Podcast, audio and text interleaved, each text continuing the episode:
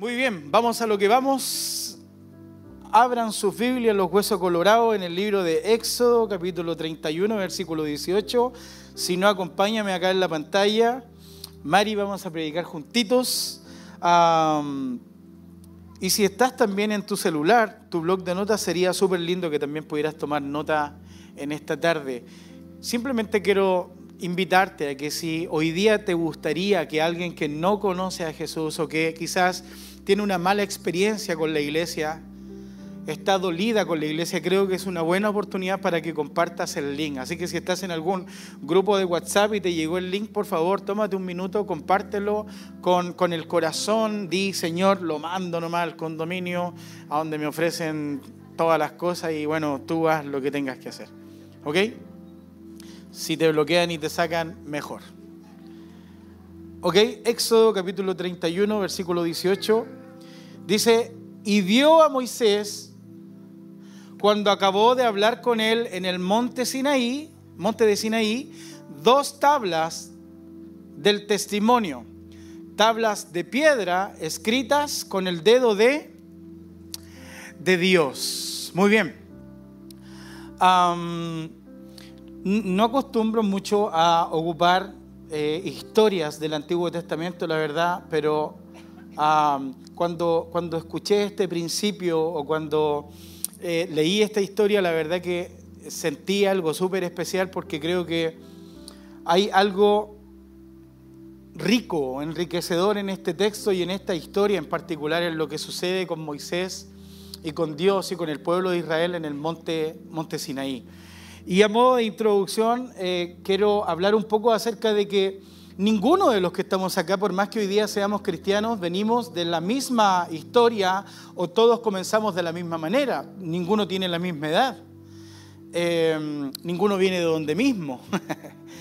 Eh, entonces, lo que quiero decir con esto es que la mayoría de todos los que estamos acá tenemos un testimonio distinto, tenemos una historia distinta, como Dios nos llamó con lazos de amor completamente distinta al que está al lado de nosotros. ¿Sí? ¿Me van siguiendo, no? durante mucho tiempo, yo soy, tengo la bendición de ser hijo de pastor, no nací en el Evangelio. Eh, mi, mi, padre y mi madre cuando yo tenía un año y dos meses o un año y seis meses, estaba tan mal el matrimonio que mi mamá eh, con mucho amor le dijo o vamos a la iglesia o nos separamos, ¿no? Y mi papá como era inteligente fue a la iglesia, ¿no? Eh, y Dios hizo la obra y durante mucho tiempo en la infancia y en mi preadolescencia siempre dije, me gustaría contar mi testimonio, pero no tengo un testimonio porque soy nacido y criado en la iglesia, ¿sí?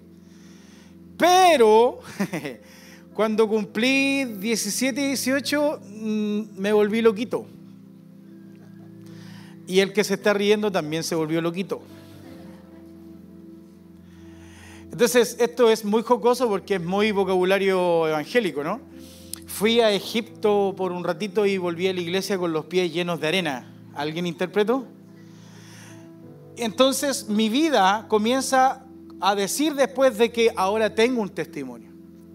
Ahora cambia mi vida, ahora comienzo de una manera completamente distinta. Y la verdad que a una vida de iglesia, eh, al principio, cuando Dios hace algo en tu corazón, es cuando tú y yo comenzamos a tomar pasos, pero pasos como genuinos, como de un niño recién nacido. Cuando Dios entra en tu corazón, cuando, cuando te das cuenta que la iglesia no se trata de religión, sino que se trata de relación con Dios, entonces comienzas a vivir una vida distinta. Ya no se trata de paradigmas, no se trata de reglas, sino que más bien se trata de disfrutar la iglesia. ¿Alguien interpreto? Entonces, no es religiosidad, sino que es más bien como habla el libro de Apocalipsis con el primer amor. Y en el primer amor, te pasó a ti, me pasó a mí, es cuando el pastor dice, hay que ir a no sé dónde, y uno levanta la mano y dice, voy con usted, pastor. ¿A dónde tengo que llevarlo? Dice, necesitamos apoyar en esto. Y levanto la mano y digo, cuente conmigo, pastor. Hacen audiciones de worship. Eres el más desafinado del mundo y audicionas porque quieres no perderte nada de lo que está sucediendo en la iglesia, ¿sí? al principio, el corazón genuino, somos como niños.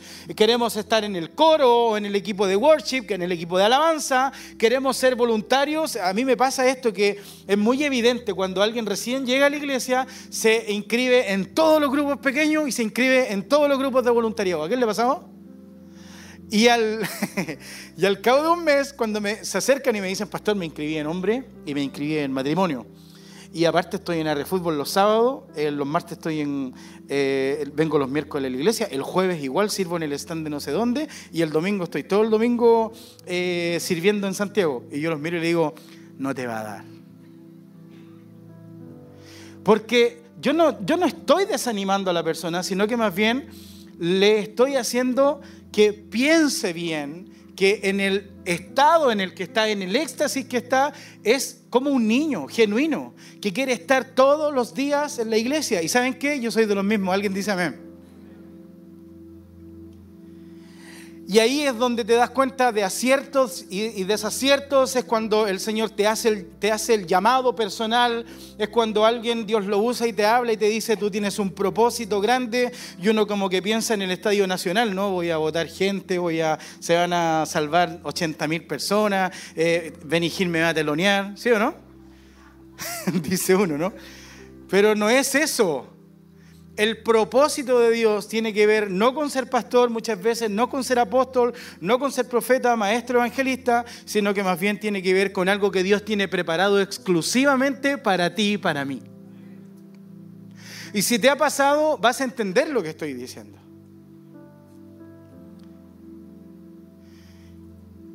Y leo todo esto porque paralelamente Moisés, al igual que muchos hombres en la Biblia, han vivido y han ocupado y han tenido que pasar por cosas que a ti y a mí también nos tuvo que suceder.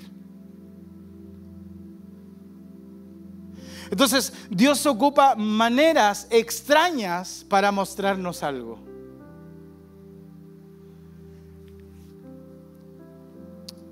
Conozco gente que ha estado en una situación difícil y va caminando por la calle y atrás de la micro dice, nada es imposible y levanta su mano y se pone a llorar y dice, gracias Señor por hablarme. Y era el logo de Nike. Porque Dios utiliza maneras completamente raras para hablarte a ti y a mí. Dios no es normal. Él actúa contigo y conmigo de maneras completamente distintas de maneras que tú y yo no vamos a entender.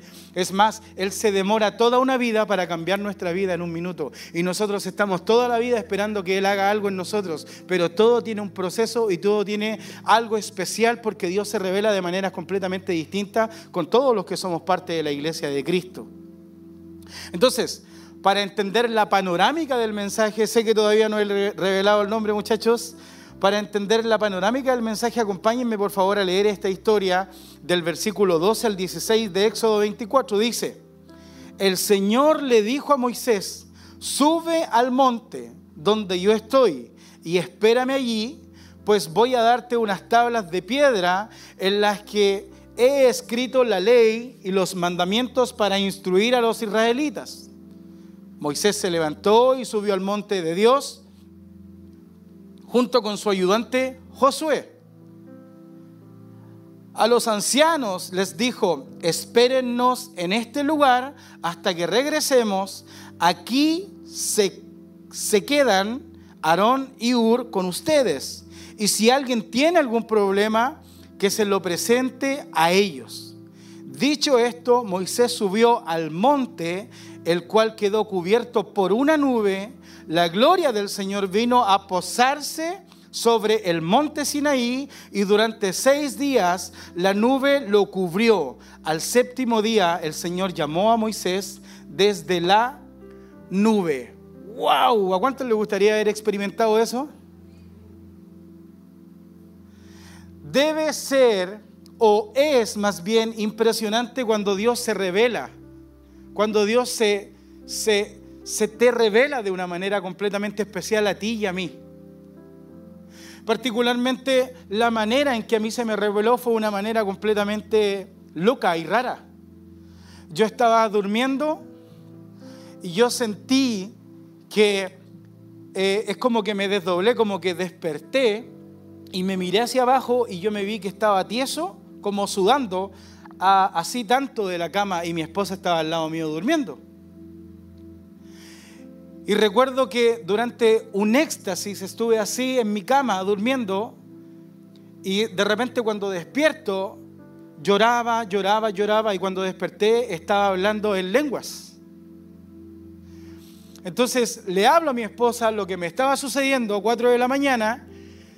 Mi esposa se pone a llorar, despierto en ese tiempo vivíamos con mi suegro, eh, llamo por teléfono a mi papá, a mi mamá, me contestan, le cuento lo que me pasa, por el teléfono se ponen a llorar y cae el Espíritu Santo, llamo a mi hermano Elías a la casa que él vivía, me contesta, se ponen a llorar, todos llorando por teléfono a las 4 de la mañana. Porque Dios se había revelado de una manera distinta conmigo especial conmigo. Y lo que yo simplemente quiero decir con esto es que para Moisés tiene que haber sido algo extraordinario que Dios le haya dicho, sube al monte, que una nube lo cubra, que espere seis días y que en el séptimo día Dios le hable y comience a revelarse.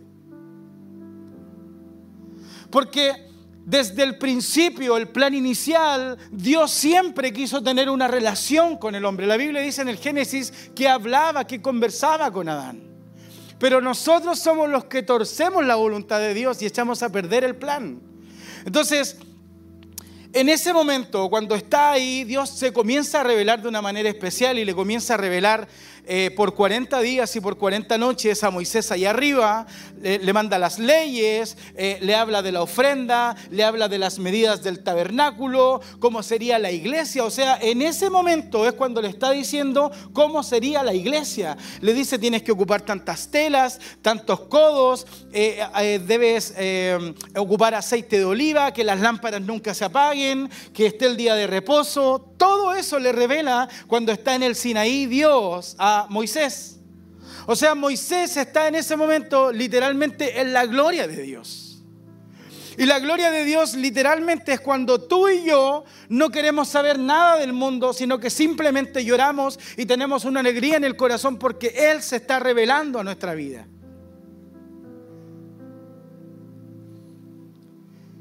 Y al final de todo esto, le revela el día de reposo, y al final en las tablas dice que estaban escritas por su dedo. Entonces, Dios le pidió subir, quedó Josué abajo con Ur, con Aarón, subió a la punta del monte Sinaí, lo cubrió una gran nave, una gran nube, perdón, esperó seis días y luego de eso, al séptimo, Dios comenzó a revelarse con Moisés. ¿Y sabes qué? yo creo interpretar y quiero decir, cuando Dios se revela, cuando el Espíritu Santo se te revela, es lo mejor que nos puede pasar en la vida.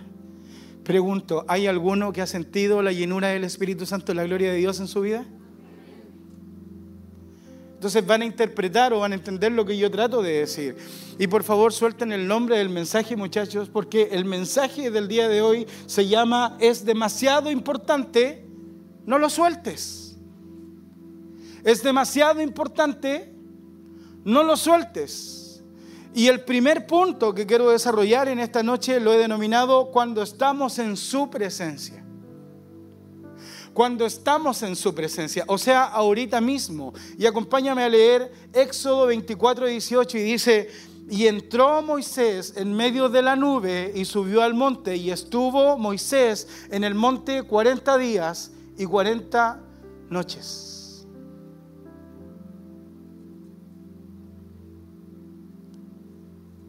En este lugar es donde Dios le entrega a Moisés algo demasiado importante. La Biblia me habla al principio de que la gloria de Dios es tan potente que incluso cuando trasladaban el arca del pacto y Usa puso la mano, dice la Biblia que murió cuando iba de camino a la casa de Obededón. ¿Se conoce la historia, cierto? Entonces, en ese momento Dios está revelando su gloria literalmente de una a Moisés. Todos conocemos la historia después de estos 40 días, cuando baja Moisés, viene con el rostro cubierto porque ah, era, era tal la gloria de Dios que incluso la gente veía una luz, un resplandor en la cara de Moisés. Entonces, Dios se revela de una manera completamente sorprendente su gloria. Y cuando estamos en la presencia de Dios, familia, todo cambia. ¿Alguien dice amén a eso? Es como que no hay deudas, no hay problemas, no hay vicios. Cuando estamos en la presencia de Dios, todo cambia.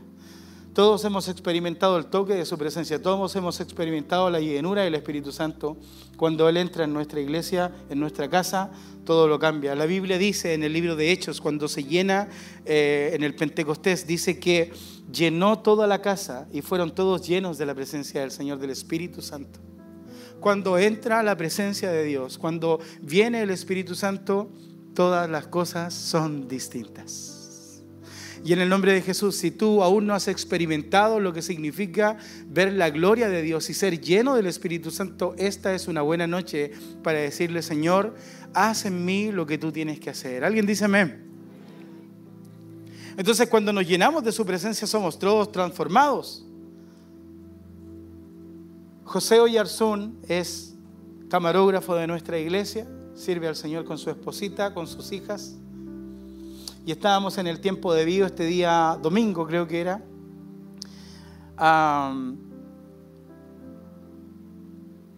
y durante muchos años fue a la iglesia, obligado.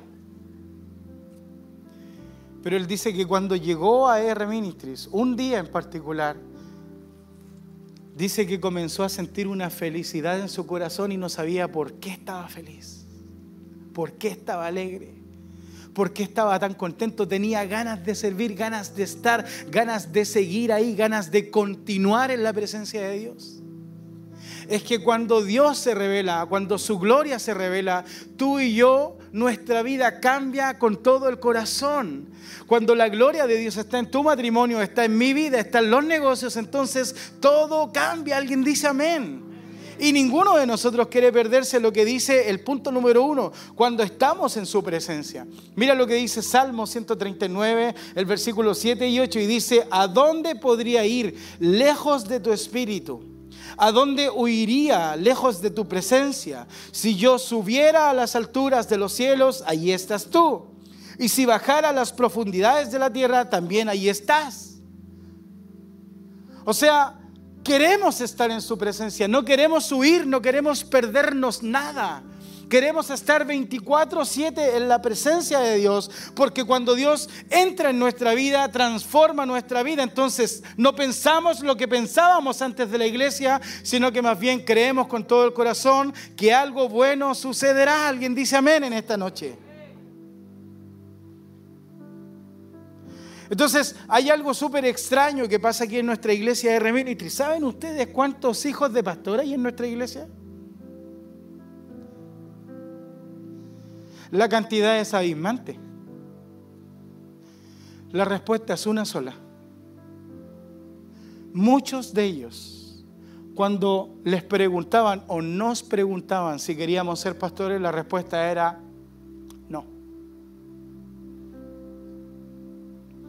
Pero gloria a Dios porque hemos conocido la gloria de Dios de una manera completamente distinta. Y hoy día cuando pregunta a nuestro pastor, ¿quién quiere ser pastor? Nuestros hijos levantan su manito y dicen, yo quiero ser. Yo quiero servir. Yo quiero ir a las naciones.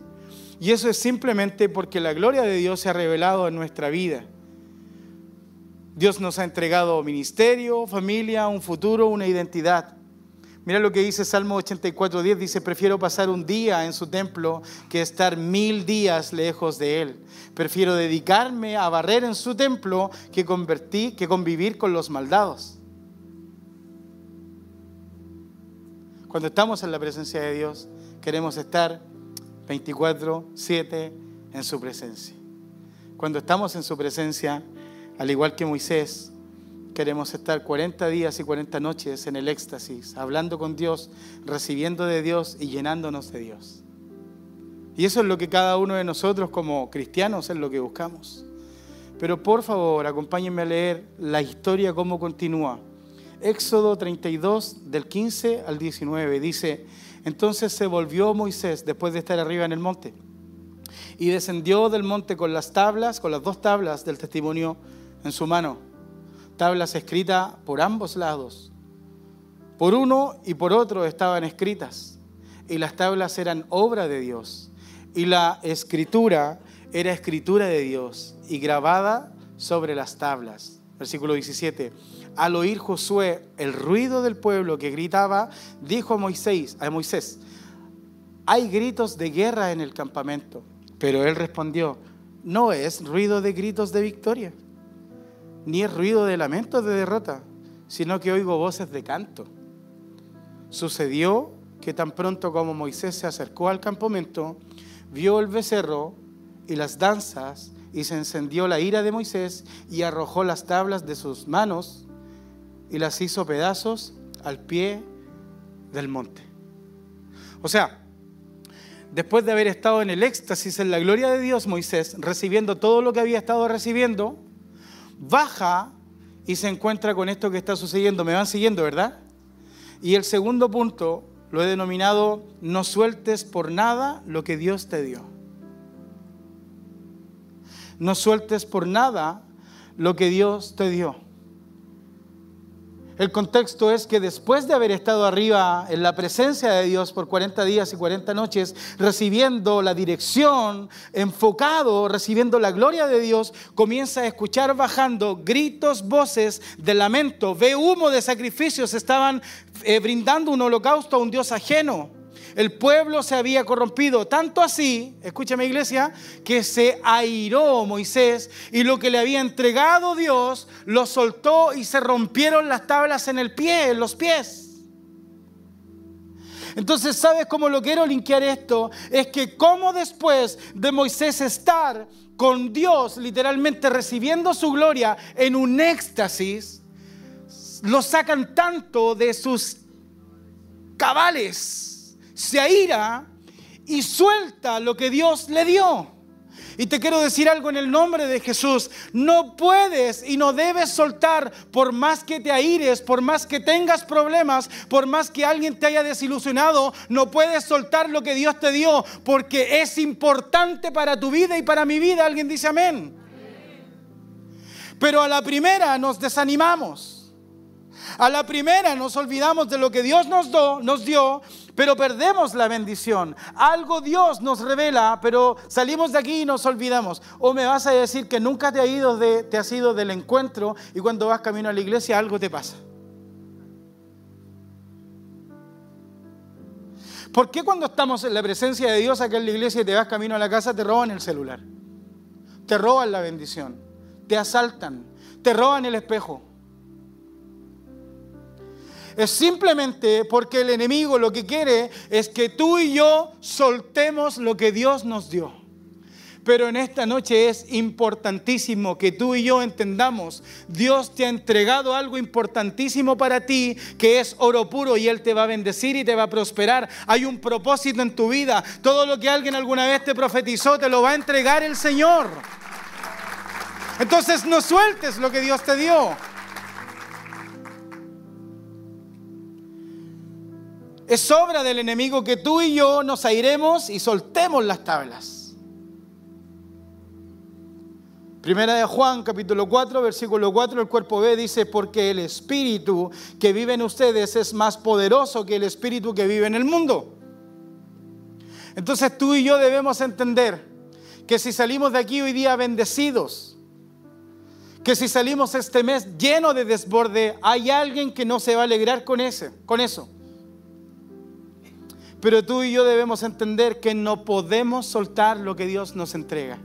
No podemos soltar lo que Dios con tanto amor y tanto cariño ha diseñado para ti y para mí. No podemos olvidar que tú y yo tenemos un propósito eterno en el Señor. Trae a memoria las promesas que Dios te ha dado y dice, serás prosperado. Uno dice, amén, pero ves el entorno y dices, mm, yo creo que se, se equivocó conmigo. Tendrás hijos, te dice el Señor, y vas al médico y ves el diagnóstico y tienes problemas para tener hijos y dices, mm, yo creo que se equivocó el Señor. Tendrás una familia de bendición. Pero miras a tu esposo y todavía no sale del vicio y dices, mm, yo creo que el Señor se olvidó de mí. Tienes un ministerio, Dios te usaba quizás en otro lugar, predicabas, cantabas y miras hoy día lo que estás haciendo y dices, mm, yo creo que el Señor se olvidó de mí. Y soltamos las tablas, soltamos lo que Dios nos da, creyendo que Él se olvidó de nosotros. Pero la labor del enemigo es que tú y yo soltemos las tablas. La labor del enemigo es que tú y yo soltemos lo que Dios nos dio. Pero en el nombre de Jesús en esta noche, no sueltes lo que Dios te dio porque es importantísimo para ti y para mí. Trae memoria lo que Dios te dio. Trae memoria la profecía que Dios te entregó. Trae memoria la promesa que Dios te dio. Este año aún no termina, Dios te puede sorprender.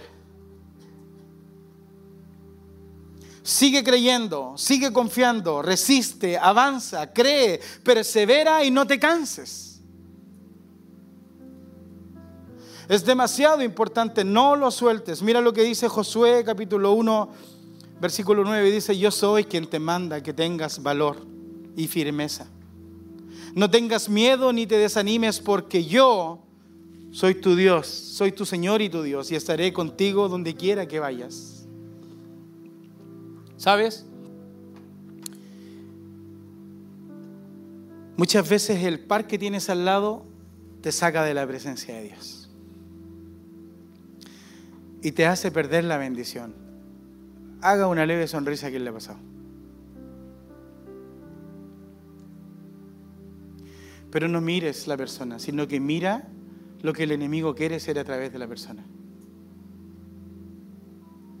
Él quiere que en este 2022 te olvides y pierdas la fe, pero Dios ha declarado para este 2022 un año de desborde para nuestra iglesia. ¿Saben qué? Y pase lo que pase, yo lo creo. Pase lo que pase, yo no suelto lo que Dios me dio. Pase lo que pase, yo creo en lo que Él me dijo. Así que si hoy día tienes algo difícil, que está a punto de hacerte soltar las tablas, lo que Dios te dio, no lo sueltes. Aguanta, resiste, persevera, sigue orando, sigue avanzando, sigue creyendo con todo el corazón. Queda un mes para ver la gloria de Dios. No sueltes lo que Dios te dio. Es demasiado importante. Cuando tú y yo conocemos el camino de Dios, te tengo una linda noticia. No hay vuelta atrás. ni siquiera va a tomar impulso.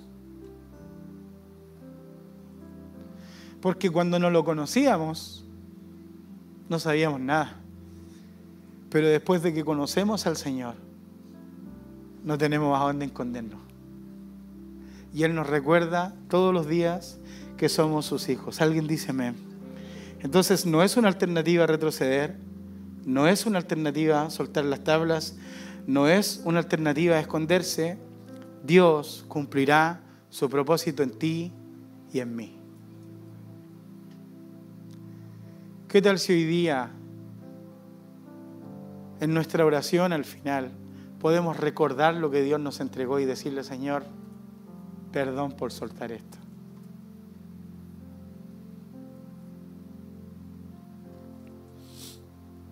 Acompáñame a leer Lucas capítulo 9, versículo 62. La versión PDT es un poquito más suave, dice, pero Jesús le dijo, aquel que empieza a arar un campo y mira hacia atrás no sirve para el reino de Dios. Mira lo que dice la Reina Valera 1960. Y Jesús le dijo, ninguno que poniendo su mano en el arado mira hacia atrás es apto para el reino de Dios. Iglesia, no suelten lo que Dios te dio. Es demasiado importante. ¿Puedes acordarte cuando quizás Dios te usaba de una manera sobrenatural? En sanidad, cantando, profetizando, abrazando, siendo generoso. ¿Qué te hizo soltarlo? ¿Por qué comenzaste a dudar? El enemigo quiere que renuncies, el enemigo quiere que pongas fuera tu mirada de Dios, el enemigo quiere que pierdas la fe. Pero hoy día es un día bueno para recordar lo que Dios hizo en nuestra vida. La Biblia dice que Él cambió nuestro lamento en baile. Entonces, es demasiado importante, no lo sueltes. Es demasiado importante, no lo sueltes. Y para terminar, quiero leer Salmos 27, versículo 13. Dice, hubiera yo desmayado si no creyere que vendé, veré la bondad de Jehová. ¿Qué te parece si hoy día en el lugar donde estás puedes cerrar tus ojitos y tienes una oración íntima con Dios? A mis amigos ahí en el canal de YouTube. Y traes a memoria todo lo que Dios algún día te dio y todo lo que soltaste, de todo lo que te olvidaste a todo lo que renunciaste creyendo de que ya no había una vuelta, un regreso, un retorno. Hoy día está el mismo Dios que estuvo en el monte Sinaí con Moisés para devolverte lo que el enemigo te hizo soltar. Señor, gracias por este tiempo hermoso, Señor, en tu presencia. Gracias por ministrar a mi vida, Señor. Bendice a cada uno de los que están ahí en sintonía, Señor.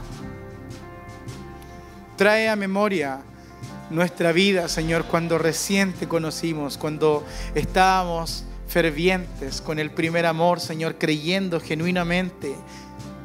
Señor, trae a nuestra vida ese momento, ese tiempo de gloria. Espíritu Santo, si en esta noche debes revelarte de una manera completamente especial, que sea este tiempo a través de tu presencia, a través de la alabanza, en donde venga tu Espíritu Santo y llene nuestra casa, Señor y comencemos a recuperar lo que soltamos, comencemos a recibir nuevamente las promesas que tú tienes para nosotros. Hay un ministerio, Señor, hay una labor precisa para mí, hay un propósito que lleva mi nombre, Señor, que en esta noche sea revelado, escrito por tu dedo en nuestro corazón todo lo que tú tienes para mi amigo, para mi hermana, aun cuando el entorno sea difícil, aun cuando la panorámica, Señor, sea complicada, desechar quizás todo eso y ponemos nuestra confianza llena de fe en que tú cumplirás tu propósito en nosotros, hubiera yo desmayado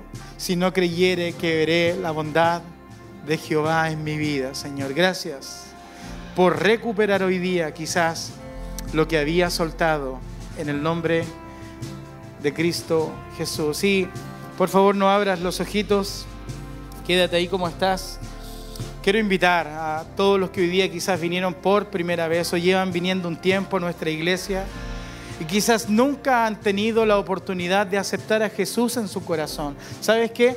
Aceptar a Jesús en tu corazón es simplemente abrir el corazón Jesús es prudente, Él golpea y en esta noche está golpeando tu corazón para que tú lo abras y Él entre a tu vida y comience una vida completamente distinta. Así que si tú estás ahí escuchando este mensaje por primera vez en nuestro canal de YouTube, por favor quiero invitarte a que puedas realizar conmigo esta oración que voy a hacer junto a toda tu iglesia. No es algo raro, no tienes que pararte ni venir adelante, simplemente puedo orar por ti en esta noche. Simplemente queremos como iglesia poder abrazarte y decirte, Jesús es lo mejor que puede entrar en tu corazón. Si has probado con muchas cosas, te quiero decir, Jesús es el remedio para lo que necesitas. Tendrás una vida llena de alegría. El Espíritu Santo entrará en tu corazón. Así que si quieres aceptar a Jesús ahí donde estás, por favor, con los ojitos cerrados, toda la iglesia, levanta tu manito bien en alto, permíteme orar por ti, por favor. Vamos, levanta tu mano bien en alto, vamos a orar como iglesia. Si quieres aceptar a Jesús en tu corazón, ahí en el canal de YouTube, también por favor, haz con nosotros esta oración. Que Dios te bendiga, amigo, Dios te bendiga, que Dios te bendiga, Dios te bendiga, Dios te bendiga, gracias, Dios te bendiga, que Dios te bendiga. Jesús es el antídoto de nuestra vida. Puedes bajar tu manito, por favor. Y como iglesia vamos a realizar esta oración, así que acompáñame familia, por favor. Señor Jesús, vamos, Señor Jesús, gracias por tocar a mi corazón. Abro mi corazón en esta noche para que entres a morar, no como visita, sino como mi Salvador personal. Gracias por perdonar mi pasado. Gracias por ir a la cruz y por resucitar por amor a mí. Inscribe mi nombre en el cielo. Dirige mi futuro. Y gracias por pasar de creación a hijo tuyo. En el nombre poderoso de Jesús. Y la iglesia dice, amén. ¿Qué te parece si te pones en pie, por favor? Si alguno de mis amigos aquí en el canal de YouTube hizo esta oración, te quiero pedir por favor que anotes ahí en los comentarios, hoy acepté a Jesús. Y como familia queremos aplaudir también a todos los que hicieron la oración acá y darles la bienvenida. Vamos que se escuche a la familia de Jesús. No sueltes lo que Dios te dio. Dios te bendiga familia.